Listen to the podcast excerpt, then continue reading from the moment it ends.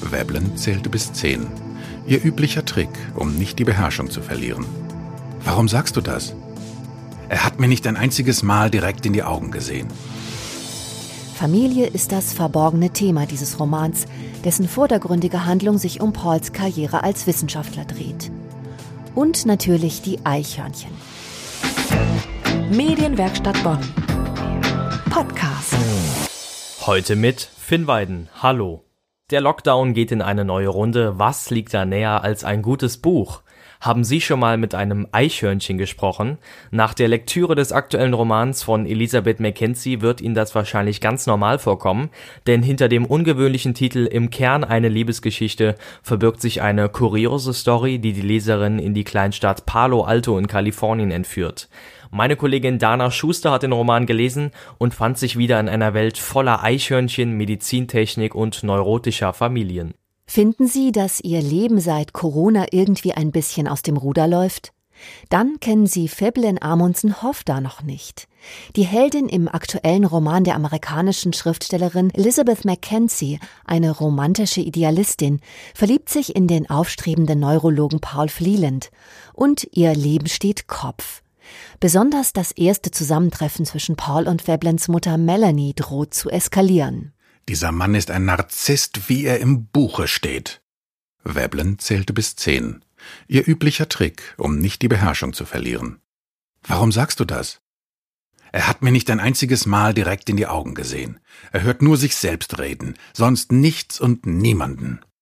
Ihre Mutter schlug um sich, als wollte sie irgendeinem kleinen Wesen im Bett den endgültigen Garaus machen. Was passiert, wenn eine Hypochonderin auf einen Arzt trifft? In Mackenzies Geschichte weiß der Leser nie, was hinter der nächsten Zimmertür oder beim nächsten Menügang lauert. Doch auch in Pauls Familie läuft nicht alles bestens, wie Feblin wenig später bei einem Besuch von Eltern und Bruder erleben muss. Im kühlen Abendwind bei den Mülltonnen holte sie ein paar Mal tief Luft und sah zu, wie ein Kieferspinner immer wieder gegen das Fenster flog, hinter dem Marion, Bill, Justin und Paul in ihrem kleinen Haus versammelt waren. Gemeinsam beugten sie sich über die Bilder, und Veblen erkannte hinter der Scheibe Gesten der Vertrautheit. Was wusste sie schon von Familien und ihren Funktionsmechanismen, von Geschwistern, die sich schlugen und vertrugen und doch liebten? Wenn eines in diesem Roman klar ist, dann dies. Familie ist vor allem eine Ansammlung neurotischer Menschen, deren Einfluss sich niemand wirklich entziehen kann. Alle Befreiungsversuche enden hier in kläglichen Dramen. All das schildert die Autorin in einer Art und Weise, die tragisch und urkomisch zugleich ist.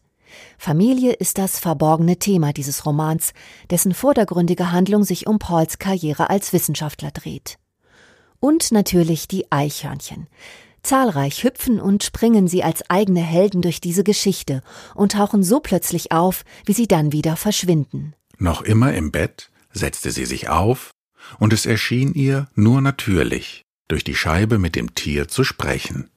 Amüsiert sah sie, wie das Tier leicht den Kopf senkte, als verstünde es sie.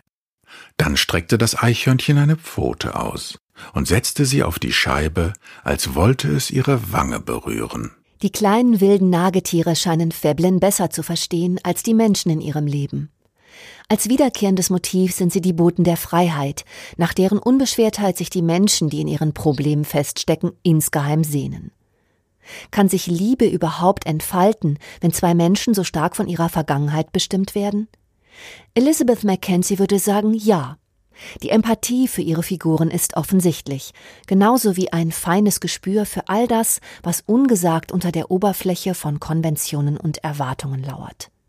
Feblen und Paul, sie sind wie du und ich, ein Spiegel für unsere eigenen verqueren Gedanken und schwierigen Gefühle, nahbar und liebenswert. Ein vergnüglicher Lesetipp in Corona-Zeiten von meiner Kollegin Dana Schuster. Der Roman Im Kern eine Liebesgeschichte der amerikanischen Autorin Elisabeth Mackenzie. Das war der Podcast aus der Medienwerkstatt Bonn. Heute mit Finn Weiden. Bis zum nächsten Mal. Medienwerkstatt Bonn.